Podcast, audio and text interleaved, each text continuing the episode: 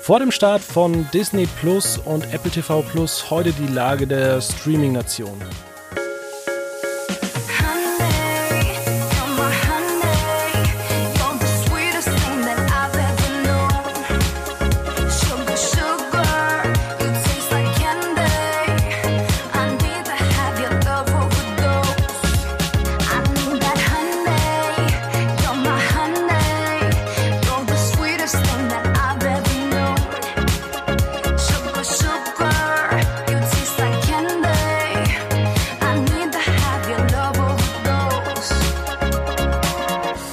Recht herzlich willkommen hier bei Quotenmeter FM zur Ausgabe 531. Wir sprechen heute über die Lage der Streamingdienste und dazu habe ich mir einen Gast eingeladen, der davon Ahnung hat, und zwar Niklas Spitz.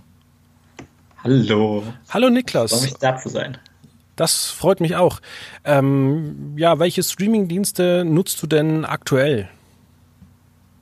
Also aktuell auf jeden Fall Netflix und auch Amazon Prime ich denke, ähm, also gerade bei Amazon Prime muss ich sagen, was das Filmangebot angeht, ist man da mittlerweile so breit aufgestellt, dass eigentlich jeden Monat immer zwei, drei Hochkaräte rauskommen, für die sich allein lohnt, den Aufpreis zu zahlen. Außerdem hat man ja bei Amazon da zusätzlich noch den Vorteil, was den Versand angeht. Deswegen regelt sich das schon fast von selbst. Und bei Netflix muss man eigentlich sagen, gerade bei der jungen Generation, wer hat nicht Netflix? Richtig, also oder? ich habe jetzt die letzten zwei Wochen oder eine Woche äh, komplett Brooklyn 99 äh, angeschaut, fange jetzt dann an mit äh, Family Guy. Ich habe jetzt auch zwischenzeitlich nochmal zwei Staffeln ähm, Rick and Morty angeschaut. Ich bin ein bisschen von den neuen Netflix-Produktionen ähm, enttäuscht. Ich würde sagen, wir fangen einfach mal an mit Netflix. Ähm, die haben ja auch jetzt ihre Quartalszahlen bekannt gegeben. Netflix ähm, hat jetzt, äh, also liegt hinter den Erwartungen hinter den eigenen Erwartungen. Allerdings äh, hat man den Umsatz deutlich gesteigert, über 5 Milliarden Umsatz, äh, ein Plus von 30 Prozent gegenüber dem Vorjahresquartal. Und äh, man hat jetzt 158 äh, Millionen Abonnenten, was wirklich ein Haufen Holz ist. Ähm, davon kommen nur 60 Millionen aus den, aus den USA, also man ist da international sehr gut aufgestellt. Ja, also ich denke, gerade was Netflix angeht, was auch die Zahlen mit dem internationalen Trend zeigen, man merkt einfach, dass sie von Anfang an auf diesem Streaming-Markt waren und mittlerweile sich halt so weiterentwickelt haben, dass man halt allein, wenn ich schaue, was für neue Eigenproduktionen aus den verschiedensten Ländern immer wieder kommen, ich denke, da, gerade da sind die Stärken von Netflix. Und gerade da ist man ja besonders gut aufgestellt, auch im Vergleich vielleicht zu den neuen Anbietern, die kommen sollen. Mhm. Also ich denke da an so Sachen wie äh, How to Sell Drugs Online Fast zum Beispiel, die deutsche Produktion aus diesem Jahr oder eben natürlich auch Haus des Geldes aus Spanien. Ich denke, damit können viele andere eben nicht dienen. Das mag sein, ja. Was mir immer so ein bisschen ähm, Problem bereitet, so Networks wie äh, HBO oder auch früher Vox oder Pro7, die hatten immer ganz gute Monatstrailer. Sowas vermisse ich so ein bisschen bei Netflix. Äh, mit cooler Musik unterlegt, wo man eigentlich immer so 20, 30 Sekunden Ausschnitte von Formaten sieht weil ich dann doch ähm, ja an einige Formate überhaupt nicht ähm, hingelang.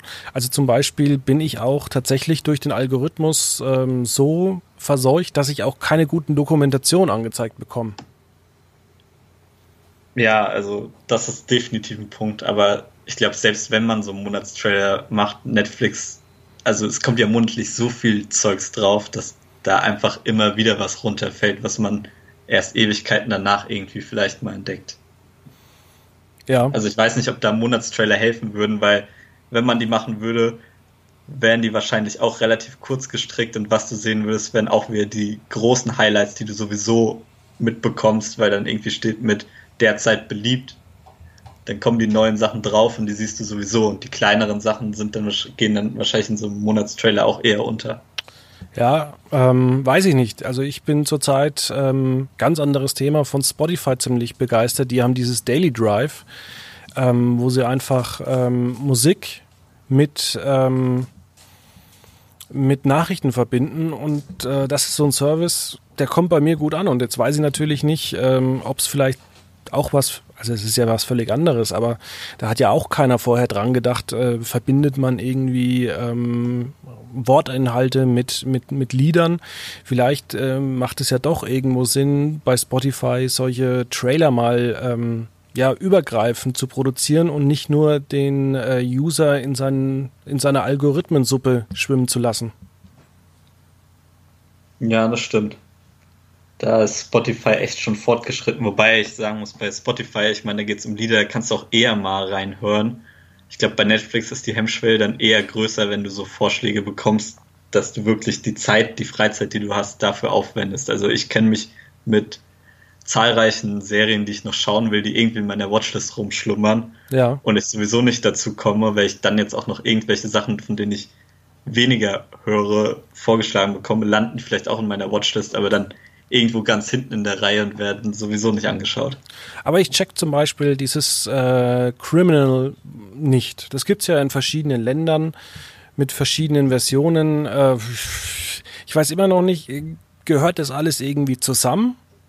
Gehört es nicht zusammen? Ist es einfach eine Produktion in verschiedenen vier Ländern gedreht? Äh, äh, also mir fehlt da immer so ein bisschen die Information und ich habe jetzt auch nicht die Zeit, irgendwie alle vier ähm, Filme anzugucken, um dann vielleicht zu verstehen, ah, die gehören zusammen oder die gehören nicht zusammen. Ja. Ja, kann ich verstehen. Also in der, in der Richtung beschäftige ich mich leider auch relativ wenig. Deswegen kann ich dir auch nicht so viel zu Criminal sagen, aber ist schon, man könnte es besser machen, sagen wir es so. Ja, und natürlich, äh, ich weiß nicht, wie es bei dir ist, so die tatsächliche Nutzung der Produktion, die ich über Netflix angucke, sind tatsächlich, ähm, ja, US-Studioproduktionen, äh, äh, nicht direkt für Netflix, sondern ähm, ja für andere Sender, die halt einfach Netflix dann lizenziert. Modern Family, äh, Rick and Morty, wie gesagt, ähm, Brooklyn 99. Ist es bei dir ähnlich? Ähm, ich würde sagen, bei mir ist es eine Mischung. Also am Anfang definitiv auch so sowas wie Rick and Morty ist auch eine meiner absoluten Favorites. Aber ich finde, dass sich da Netflix schon sehr gewandelt hat mit den Originals, auch aus, wie ich schon vorhin erwähnt hatte, aus den verschiedenen Ländern. Also sowas wie uh, How to Sell on, uh, Drugs Online Fast gehört auch zu einem meiner Highlights. Und das hat Netflix, denke ich, vor ein paar Jahren eben noch nicht leisten können. Und deswegen wandelt sich bei mir das Serienanschauverhalten bei Netflix schon stark, zumindest vor allem in diesem Jahr. Ja, wobei halt tatsächlich aus den USA ziemlich äh, mittelmäßige Ware kommt. Wir haben jetzt bei Animationen den Vorteil, da kam jetzt eine ziemlich gut, also die, die zweite Hälfte von Dischargement. Ich weiß immer noch nicht, wie man es richtig ausspricht. Äh, auf der anderen Seite, auf der anderen Seite gab es letztes Jahr auch diese Animationsserie Police PD ähm, wo man wirklich erkannt hat, das ist Family Guy in schlecht. Man guckt sich zwar an, aber so wirklich überzeugen tut es einen jetzt nicht so wirklich. Ich weiß nicht, wie hast du das gesehen? Ähm, ja, also ich habe da auch nicht reingeschaut, äh, weil ich sagen muss, so diese typischen Serien wie Family Guy und Simpsons oder auch Futurama, die waren mal cool, aber ich finde, die treffen nicht mehr so ganz den Zahn der Zeit. Deswegen denke ich, könntest du auf jeden Fall mit deiner Einschätzung recht haben, dass man nicht wirklich Erfolg hat mit so einer Serie, die das nochmal kopiert. Diesen Charakter. Ja. Ähm, ich würde jetzt mal weitergehen. Wir kommen zu Disney Plus. Das startet äh, Mitte November in den USA und ähm, anderen Ländern auch, zum Beispiel in den Niederlanden. Und man hat jetzt irgendwie einen Trailer vorgestellt, muss man sich erstmal über der Zunge zergehen lassen, der drei Stunden geht, wo man in, innerhalb von 20 Sekunden ja ein Format vorstellt. Ähm, die Filme sind ganz nett, es sind auch ein paar nette Serien dabei, aber ich muss tatsächlich sagen, also Disney Plus spricht mich null an. Hm. Ja, kommt drauf an. Also ich warte echt gespannt darauf für mich macht es auch nicht so sehr an den äh, alten Produktionen aus. Natürlich ist es immer wieder schön, dass man so ganz viele Disney-Klassiker dann auf Abruf einfach hat.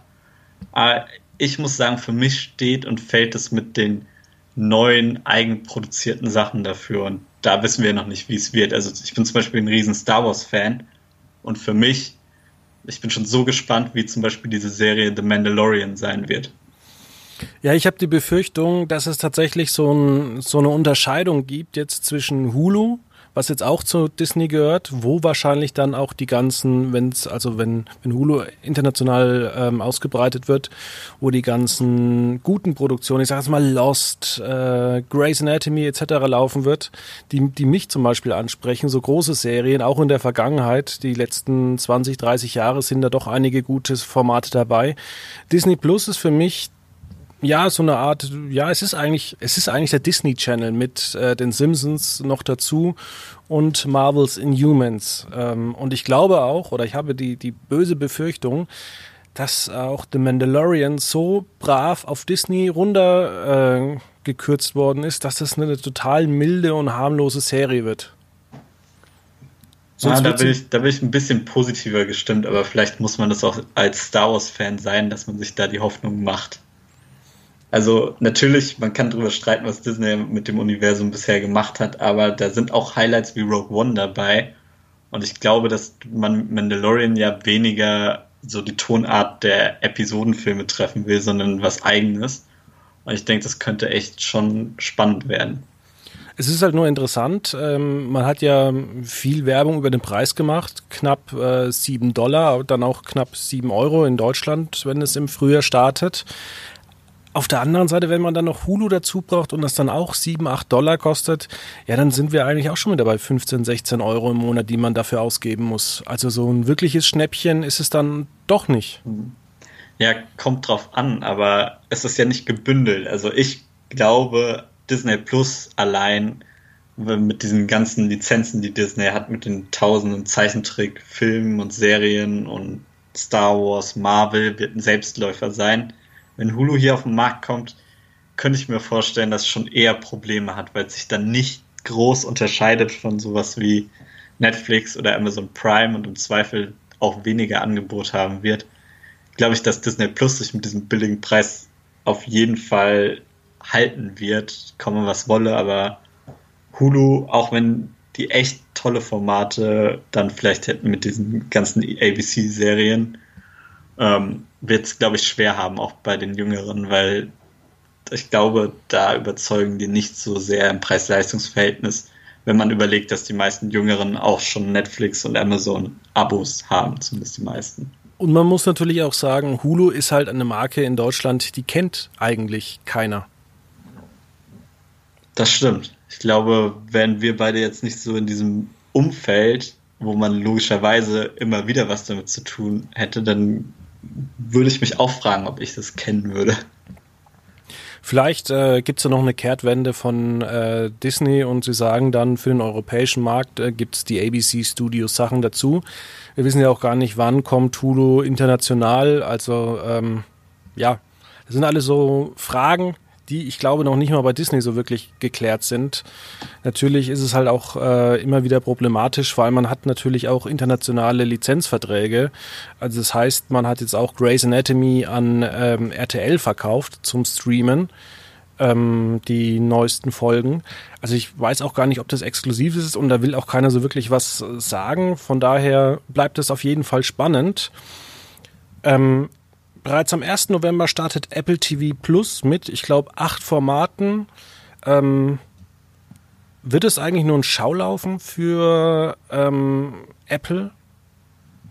Ja, also wo ich positiv gestimmt bin bei Disney, dass es auf jeden Fall was wird, sehe ich das mit dem Apple TV Plus Angebot eher kritisch. Also für mich wirkt es noch ein bisschen halbgar und ich glaube nicht, dass sie sich zumindest so wie sie einsteigen, wenn sie auf dem Niveau bleiben, dass sie sich da ähm, lange halten können. Das klingt mehr wie so, wir probieren es mal aus und wenn es nicht klappt, dann lassen wir es auch schnell wieder fallen. Naja, sie bekommen halt innerhalb von, ich sage jetzt mal, acht Wochen, würde ich sagen, 100 Millionen Abonnenten zusammen. Dadurch, dass es äh, kostenfrei äh, beim Kauf neuer Apple-Produkte dabei ist für ein Jahr. Äh, bloß die Verweildauer wird halt entsprechend kurz ausfallen. Eben. Und also natürlich muss man auch sagen, ich, man kann sich auch absolut irren, weil die Produktionen, die kommen, wenn da, das reicht ja, wenn eine davon komplett einschlägt, dann kann man sich halten, wenn man, gerade wenn man an sowas denkt wie Netflix mit House of Cards früher oder sowas. Das hat ja, es hat ja gereicht, eine so eine Serie zu haben. Vielleicht gelingt das Apple auch, aber da der Streaming-Markt halt eben so überbevölkert wird, glaube ich eher, dass sie es schwer haben, weil ich nicht glaube, dass Apple einen Riesenfokus darauf legen wird. Ja, also eigentlich nur Werbung, das und vielleicht äh, auch für den einen oder anderen die Entscheidung, sich dann kein Surface Duo oder Samsung irgendwas zu holen, sondern tatsächlich das nächste iPhone. Genau. Ich könnte mir da auch vorstellen, gerade was du sagst, die neuen Produkte kriegen das erstmal für ein Jahr frei. Ich könnte mir genauso gut vorstellen, nach dem Jahr, dass es dann nicht mehr so gut laufen wird, dass man irgendwann einsieht, okay, wir haben keine andere Chance, außer das irgendwie für Apple-Kunden quasi umsonst noch mit anzubieten. Dann könnte ich mir vorstellen, ist die Frage, ob es sich rechnet, aber dann könnte ich mir vorstellen, dass sie sich halten. Aber ich glaube, nur mit diesem einen Jahr Test-Abo, da kannst du am Anfang erstmal schön erfreuliche Zahlen melden, aber ich glaube nicht, dass so viele Leute, sobald sie monatlich dafür zahlen müssen, ähm, ja, das in Anspruch nehmen werden. Ja, vielleicht ist glaub, es ähnlich. Vielleicht ist es ähnlich wie bei Red Bull. Die haben ja auch so eine Zeitschrift, äh, die wird irgendwie 150.000 Mal äh, aufgelegt, aber es gibt irgendwie nur 1000 Abonnenten davon. Das restliche sind Freiabonnenten. Ich meine, damit erreichst du schon zwar viele Leute, aber unterm Strich verdienst du damit kein Geld. Und äh, ich habe immer schon das Gefühl gehabt, Apple ist für mich äh, eine, eine Behörde. Also da wird halt wirklich jeder, jedes Bauteil abgeschrieben. Genau so viel kostet dann auch das neue iPhone. Und nach einem Vierteljahr geht es genau um die abgeschriebenen 12 Euro am Preis runter. Äh, das ist für mich Apple. Ja, da kann ich dir nur absolut zustimmen. Ja, Aber wir haben dann. Wie gesagt, also ich sehe es momentan noch kritisch, aber es reicht wahrscheinlich eine mega erfolgreiche Produktion, um das erstmal im Leben zu halten. Aber das müssen wir sehen. Ja, wir haben da natürlich noch einen Player auf dem Markt, der im Frühjahr kommt, HBO Max. Ähm, da denke ich mir, der kann international ordentlich für Wirbel sorgen. Wie siehst du das denn? Ja, auf, auf jeden Fall. Also HBO hat mega Potenzial mit den Serien. Die Frage ist halt nur, wie sie es angehen. Also ich glaube, gerade um hier auf dem europäischen Markt noch zu catchen, wird ganz entscheidend sein, inwiefern zum Beispiel auch Game of Thrones mit beinhaltet wird. Denn auch wenn die Serie jetzt zu Ende ist, wenn HBO echt raushaut, dass Game of Thrones irgendwie komplett in dem Angebot mit drin ist, ich glaube, da haben sie echt schon einen Vorteil gegenüber der Konkurrenz, weil wenn ich hier schaue, du hast die Möglichkeit, irgendwie die Staffeln dir einzeln zu kaufen auf Amazon zum Beispiel, aber es gibt ja noch nicht den einen Streamingdienst hier, der komplett Game of Thrones anbietet für einen monatlichen kleinen Betrag. Wobei, also der Betrag von äh, HBO Max soll relativ teuer werden. Man rechnet so mit 16, 17 Dollar. Ja, ist ein bisschen mehr als die anderen Streaming-Dienste. Allerdings, äh, was Warner Brothers für ein Content hat, also Warner Brothers ist ja tatsächlich auch ähm, der, der Lieferant von, von allen Networks so größtenteils. Man hat irgendwie 30 äh, Studio, also Serien immer in Produktion, jetzt nur für die Networks ähm, und Kabelsender. Dazu kommt ja noch, ähm, was man jetzt vor kurzem erst fusioniert hat, TBS, ähm, True TV, TNT und eben HBO ich meine, da haut man auch jetzt die nächsten Serien raus. Histag Materials, man hat Klassiker. Ähm, man hat natürlich dann auch solche Formate wie, wie Friends. Gut, das lässt man bei, bei Netflix in Deutschland, weil man einfach ja. sagt, äh, in Deutschland kann man damit nicht so wirklich jetzt überzeugen. Aber die haben ja so viel Formate mit so viel Folgen, ähm, dass es ja wirklich abstrus ist. Also da kannst du ja Jahre davor verbringen. Ja, das stimmt. Aber also da muss man aber auch wieder sehen, genau das gleiche kannst du eigentlich bei Disney Plus auch sagen. Und da ist dann halt 10 Euro mehr oder weniger schon ausschlaggebend. Also ich weiß nicht, da muss HBO, wenn sie den Preis halt wirklich auch in Europa verlangen wollen, müssen sie da, glaube ich, am Anfang ordentlich die Werbetrommel schlagen und auch wirklich zeigen, dass sie das bessere Angebot haben. Und da ist halt eben die Frage, wie viele Leute das auch wirklich so sehen, ob sie sagen, ja, HBO hat eine so viel breitere, tollere Palette als zum Beispiel Disney. Ich zahle gern mehr dafür. Ja, das äh, mag richtig sein. Ja. Allerdings muss ich sagen, es ist zwar alles nett, was bei Disney Plus ist, aber irgendwann will man sich dann doch als Erwachsener, ja, mal Formate für Erwachsene anschauen. Und da muss ich halt sagen, ähm, bin ich halt jemand, der dann tatsächlich mal The Mentalist anguckt oder andere Formate, die eben produziert worden sind. Und ähm, die hat man eben hat eben HBO Max in der Pipeline und Disney Plus hat da halt relativ wenig zum Start.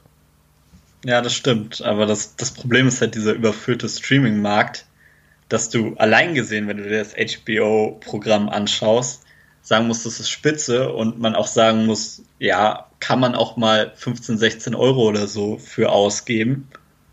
Aber du hast halt eben diese Konkurrenz auf dem Markt und ich glaube, da ist es halt problematisch, wenn Disney dagegen ja HBO um ungefähr 10 Euro unterbietet. Also das ist ja schon mal ein äh, Unterschied von Welten. Also da muss ich äh, ein bisschen widersprechen. Also ich weiß nicht, ob du dich mal mit dem HBO, also mit dem linearen HBO-Programm auseinandergesetzt hast. Das ist ja echt schlecht. Also das ist ja wirklich äh, in der Zeit stehen geblieben. Da gibt's ja nur sieben Sender und man zeigt ja nur an zwei oder drei Abenden ähm, Erstausstrahlungen und ansonsten kommt da ja wirklich den ganzen Tag nur Filme. Mhm. Äh, ja, also logischerweise schaue ich jetzt nicht das line große lineare Programm von HBO. Ich meinte jetzt auch eher das komplette Angebot, was auf HBO Max kommen sollte, so. als HBO per se. Ja, ist auf jeden Fall spannend. Also man hat ja auch viele Produktionen in Vorbereitung, was, was mich tatsächlich verwundert, dass äh, HBO Max ganz viel von den Konkurrenten einkauft. Also tatsächlich, dass man von, von Paramount sich Sachen produzieren lässt. Ich glaube von Fox, äh, von Sony, davon wird äh, überall Serien produziert ähm, und die wenigsten kommen eigentlich von Warner Brothers oder tatsächlich von HBO. Ich glaube, von HBO kommt gar nichts an neuen Produktionen. Von Warner Brothers kommen die Sachen, die früher an Netflix gegangen sind. Ansonsten kauft man viel ein, auch von der BBC, eben Doctor Who etc. Ja, also man will sich da doch breit aufstellen. Ja, da bin ich mal gespannt. Also momentan sehe ich jetzt gerade mit dem Preis halt nicht das Todesurteil, aber auf jeden Fall werden sie es schwer haben, weil sie einfach das teuerste sind dann im Preis-Leistungs-Verhältnis mit den anderen. Aber ist das nicht schon immer so ein bisschen? Also es passt ja auch zu Sky. Da haben sich die Leute dann auch dieses teure Sky-Ticket gegönnt und haben sich das auch nachts angeguckt. Also ist man tatsächlich von HBO vielleicht das gewohnt. Also ich kenne es zum Beispiel von meinem Vater, der guckt sich fast alle neuen ja, HBO-Serien, die bei Sky kommen oder tatsächlich die Sky-Produktionen an, weil das tatsächlich so eine ältere Zielgruppe anspricht, die das wirklich gut finden. Also jetzt startet nächste Woche Katharina the Great und ich bin sicher, dass er das wieder angucken wird. Tschernobyl hat mein Vater auch dann innerhalb von zwei Tagen komplett angeguckt. Ähm, und er guckt tatsächlich, äh, ja, das Boot und sonst irgendwas. Vielleicht sind wir da auch ein bisschen zu jung. Vielleicht ist diese etwas ältere Zielgruppe da auch bereit zu sagen, ist mir völlig egal, was das kostet. Ich will diese gewisse Unterhaltung haben. Ja, das denke ich, in die Richtung wird es auf jeden Fall gehen. Ich denke, gerade bei den Jüngeren wirst du halt da damit nicht zu punkten. Und ich denke mal, klar, Sky setzt ja auch schon einen hohen Preis an, aber die sind halt ja auch schon jahrelang auf dem Markt etabliert. Und ich glaube, wenn du jetzt als neuer Streaming-Anbieter kommst, noch dazu mit ganz vielen anderen, die im gleichen Zeitraum starten, äh, siehst du einfach ein bisschen blöd aus, wenn du mit Abstand den höchsten Preis hast. Ja, aber es kommt natürlich auch dann vielleicht auf den Inhalt an. Vielleicht gibt es auch wie bei Netflix dann Probemonat. Ja, ein Probemonat kann das auf jeden Fall vielleicht noch retten, aber ja. ja Ohne das, ich glaube, auf Anhieb, wenn du, wenn du schon genug Geld ausgibst für andere Streaming-Plattformen, die du jetzt sowieso schon bezahlst, ist es, glaube ich, nochmal ein großer Schritt zu sagen, ja, ich zahle jetzt nochmal 15, 16 Euro monatlich, um mir die HBO und Warner Sachen anzuschauen. Hm. Wir haben dann noch einen weiteren neuen Player, der wahrscheinlich auch im Frühjahr hier in Deutschland starten wird. Das ist Peacock. Äh, wie ich finde, für, für Deutschland ein furchtbarer Name. Ähm, kann auch keiner irgendwas damit verbinden. Man weiß auch noch nicht, vielleicht wird man das auch in Deutschland irgendwie anpassen. Äh, Sky Plus oder sonst irgendwas nennen oder so, weil Peacock ähm, als, ich sag mal so, Internet-User hat das äh, auch ein Teil im Satz oder im Wort, ähm, der verdächtig klingt. Also ich würde den Namen jetzt tatsächlich nicht so benutzen. Ja, da kann ich dir auf jeden Fall zustimmen. Ähm, der soll ja zum Teil werbefinanziert sein und kostenlos. Äh, zum Beispiel, wenn man das mit Werbung sehen möchte. Sky-Kunden kriegen den dann umsonst. Äh, ja, ich bin jetzt tatsächlich nicht so wirklich von Peacock äh, überzeugt, weil NBC tatsächlich mit, ich finde, das schlechteste US-Studio ist. Also da kommt ziemlich viel Müllproduktion raus oder ja, ich weiß nicht, einfach nicht gute Sachen.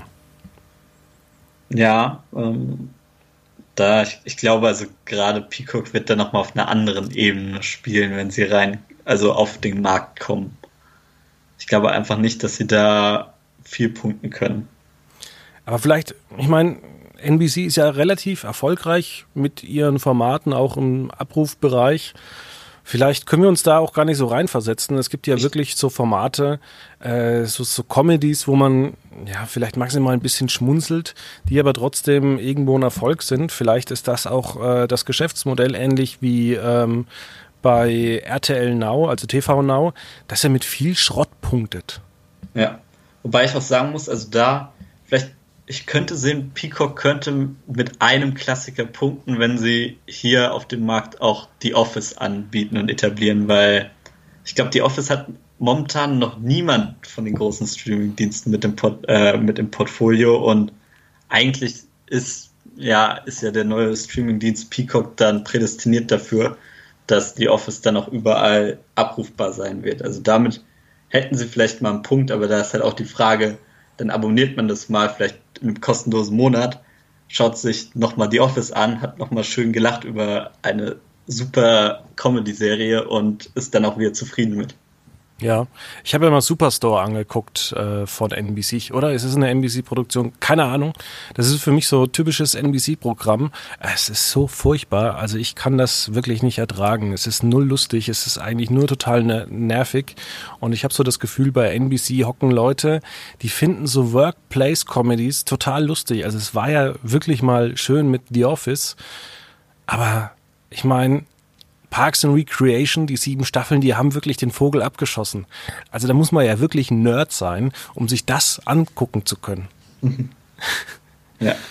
Also die, die Palette von NBC kann man definitiv nicht vergleichen mit den anderen. Deswegen werden die es auf jeden Fall schwerer haben als der Rest. Ja, dann äh, würde ich sagen, kommen wir mal zu unseren ähm, Rubriken. Dann fang doch mal an mit deinem Top der Woche.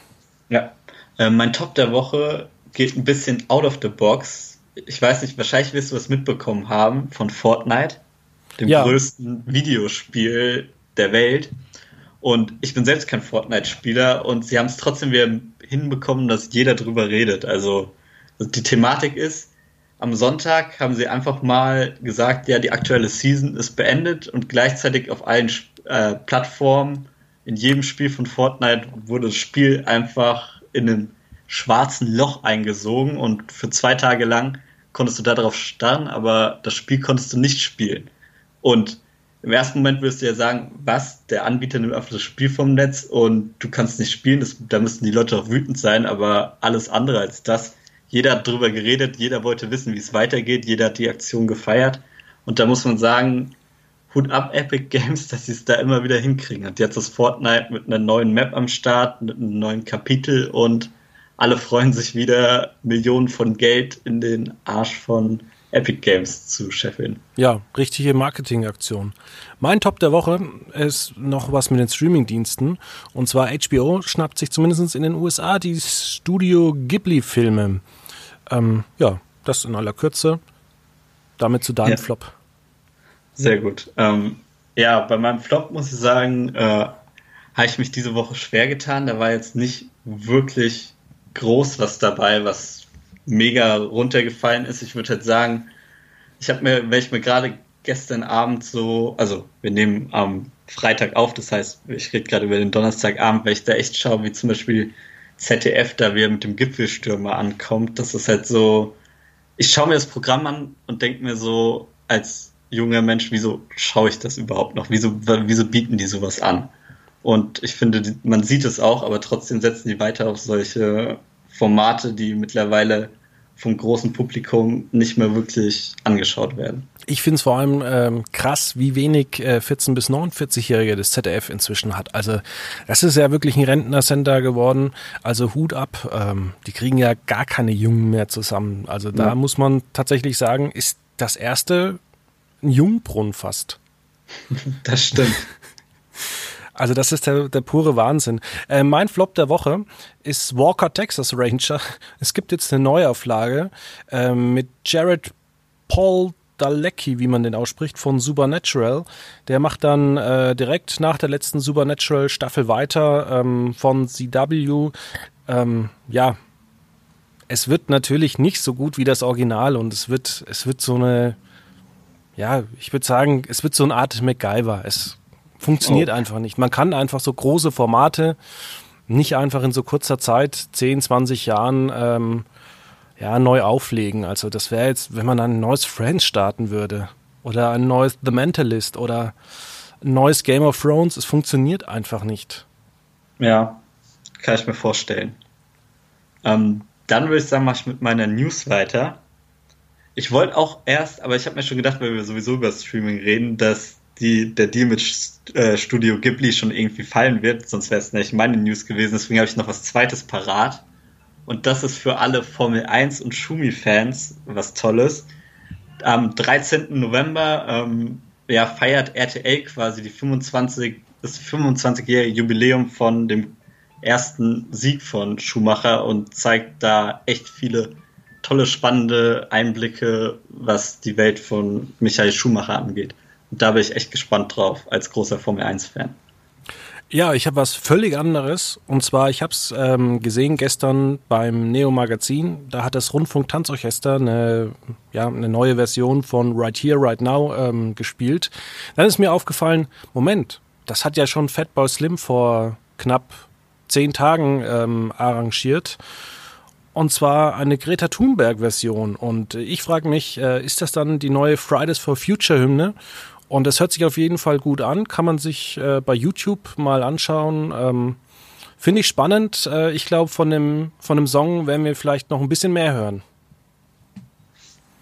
Ja, ist auf jeden Fall eine lustige Produktion. Ich weiß jetzt nicht, ob es als Fridays for Future Hymne taugt, aber es, es in dem ganzen Kontext ist schon mal schön, sowas mal out of the box zu hören. Ja, also ich kann mir durchaus vorstellen, ähm, dass das tatsächlich vielleicht genutzt wird, ähm, weil es halt doch eigentlich ein geiler Song ist. Es ist gut arrangiert, da, damit hat eigentlich keiner so wirklich ge gerechnet. Und ähm, es passt eigentlich dazu. Und ähm, ich frage mich zum Beispiel auch, ähm, ja, das Neo-Magazin ist ja auch so ein bisschen pro Fridays for Future. Warum man da nicht mal diesen kompletten Song einspielt und ihn dann auch mal den, den Aktivisten zur Verfügung stellt. Also ich fand es halt äh, gestern ein bisschen schade, dass es halt nur eine 1 Minuten 10 Version gibt. Und im Netz gibt es tatsächlich dann aber von Fatboy Slim noch eine 6-7 Minuten Version. Ja. Ja, mal schauen, wie sich das entwickelt. Also es ist auf jeden Fall eine coole Produktion, muss man sagen. Dann würde ich sagen, jetzt machen wir weiter noch mit den TV-Tipps. Ja. Und ich habe mir, ich habe mir das mal das Wochenendprogramm angeschaut und dachte mir erstmal so, ja, wir sind jetzt wieder in der typischen Phase, da läuft Star Wars, da läuft Harry Potter, man kennt's Jahr für Jahr. Und äh, aber weil so viele Blockbuster kamen, habe ich mir gedacht, ja, ich, ich suche mir mal einen raus auf jeden Fall, den ich mega mag. Also ich finde, wenn ich aufs Marvel-Universum schaue, ähm, bin ich nicht zufrieden mit vielen Filmen, aber ich muss sagen, wie sie Spider-Man neu umgesetzt haben, ist echt super und da feiert am Sonntag Spider-Man Homecoming Premiere, äh, Free TV Premiere und ich finde, das kann man sich auf jeden Fall geben, wenn man auf Superheld steht, weil Tom Holland, finde ich, spielt den neuen Spider-Man, den neuen jungen Spider-Man einfach echt super. Ja, ich bin mit meinem ähm, ja, Fernsehgucken völlig hinten dran.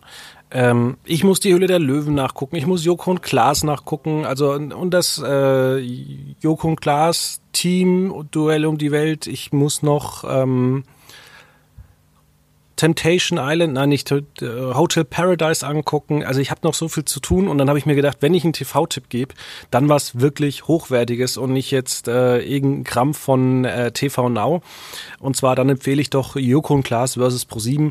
Es ist zwar schon bekannt, wie es ausgeht, ähm, ist aber völlig egal, weil die Spiele machen wirklich Spaß und ähm, gerade aus der letzten Staffel war für mich so das Highlight äh, völlig harmlos eigentlich. Ähm, wie Joko und Klaas ähm, den Fernsehturm hochlaufen müssen. Also das, nur mit, mit der Höhenangst wird das so gespielt. Und das, ich sag mal, das sind Produktionskosten theoretisch, äh, ja, eigentlich keine. Gut, das Team musste so oder so bezahlen.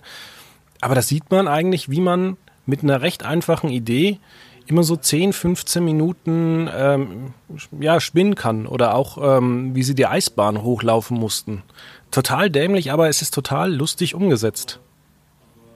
Ja, da kann ich dir zustimmen. Also Joko und Klaas gegen Pro7 ist echt eine interessant lustige Show, was man vielleicht auf Anhieb nicht gedacht hätte, so dienstagsabends 20.15 Uhr, aber es ist auf jeden Fall cool und gerade auch mit diesem System mit den 15 Minuten, die sie sich erspielen können, da haben Joko und Klaas ja auch schon gut was mit angefangen.